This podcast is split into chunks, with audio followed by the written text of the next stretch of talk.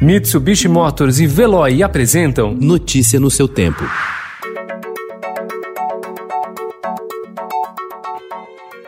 Olá, seja bem-vindo. Hoje é quarta-feira, 22 de julho de 2020. Eu sou Gustavo Toledo, ao meu lado, Alessandra Romano. E estes são os principais destaques do jornal Estado de São Paulo.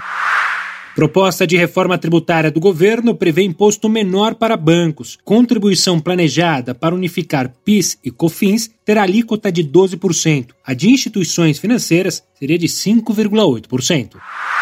Ao prorrogar ontem o Fundo de Desenvolvimento da Educação Básica, o Fundeb, a Câmara alterou profundamente o principal mecanismo de financiamento das escolas públicas do país. A quantidade de recursos que a União passa a depositar no fundo aumenta e os municípios mais pobres passam a receber mais dinheiro. Com a mudança, 17 milhões de alunos a mais serão beneficiados até 2026.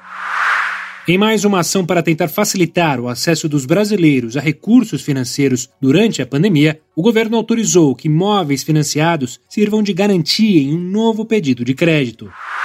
Senador José Serra é alvo de mais uma operação da Polícia Federal. Ele é suspeito de ter recebido 5 milhões de reais da administradora de planos de saúde Qualicorp em 2014 por meio de Caixa 2. Mais afetadas pela crise, escolas particulares da educação infantil estão fechando em São Paulo. As que seguem abertas registram perda de alunos e queda de até 80% nas receitas. Injeção de ânimo. A médica Estefânia Teixeira Porto, de 27 anos, foi a primeira voluntária a receber a vacina contra o coronavírus, que está sendo desenvolvida pelo Instituto Butantan e pela chinesa Sinovac. 6 bilhões de reais em doações contra a Covid foram arrecadados. 460 mil dólares contribuíram em 511 campanhas. Notícia no seu tempo. Oferecimento Mitsubishi Motors. Apoio Veloy. Fique em casa. Passe sem filas com o Veloy depois.